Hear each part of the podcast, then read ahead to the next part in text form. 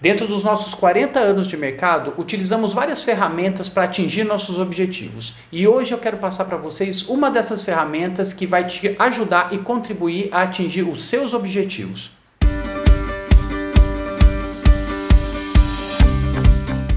Para quem não me conhece, meu nome é Danilo Campos, eu sou contador especialista em gestão de empresas das Tech Contabilidade.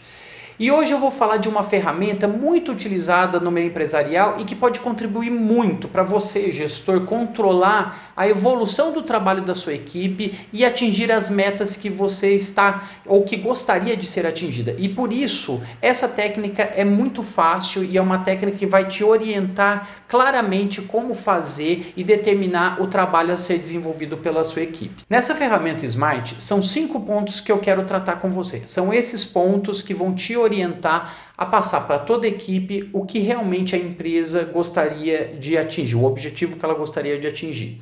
Primeiro ponto, seja específico. O que a empresa quer? O que você, gestor, quer da sua equipe? Então demonstre, mostre como que você gostaria, dê o exemplo de como você gostaria que o trabalho ou o produto seja desenvolvido a equipe precisa estar engajada, então ela precisa entender o que, que ela está fazendo, o que, que ela está entregando para o seu cliente, para que assim ela veja valor nesse ponto que é fundamental para a estratégia da empresa.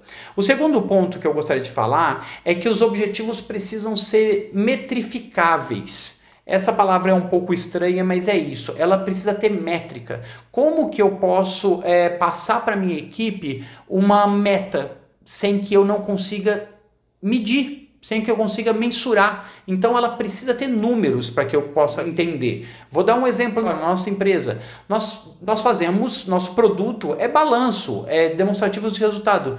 Qual que é a minha métrica? Número de lançamentos, tempo gasto, é, tudo isso eu tenho como avaliar. Eu, eu dá para eu saber se aquele colaborador está fazendo número de lançamentos adequado para aquela empresa determinada. Então tudo isso precisa ser muito bem avaliado e precisa ser medido. Então é o segundo ponto. Essa ferramenta Smart não tem como funcionar se não tiver a métrica dentro dos seus parâmetros, tá?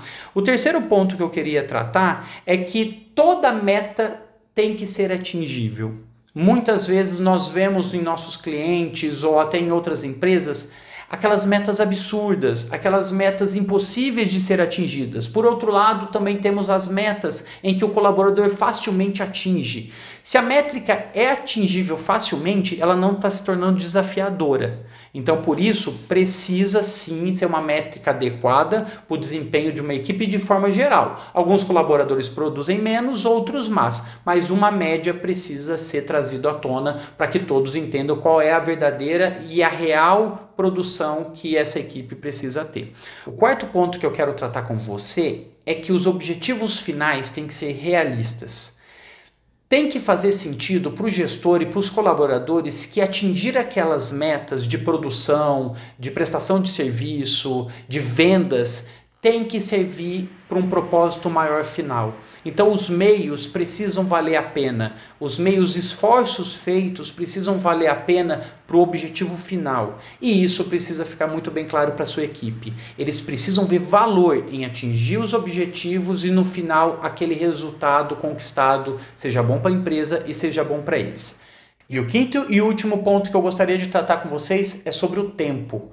Toda métrica, todo o processo, toda venda que deve ser concluída precisa ter tempo, tempo estipulado, tem que ser temporizável.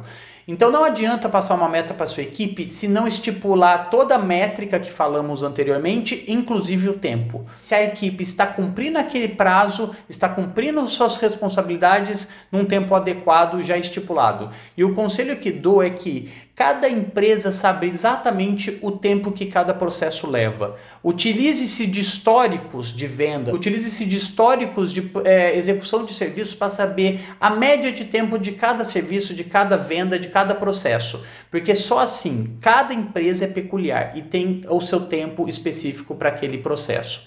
Então, não adianta criar um padrão é, observando outras empresas ou outras companhias, sendo que você é o maior detentor de conhecimento de como o seu trabalho funciona, de como a sua venda funciona. Utilize-se sempre desse histórico para passar novas metas, novas métricas e, e definir tempo para a execução dos seus serviços. E se você gostou desse vídeo, não deixe de compartilhar com outras pessoas.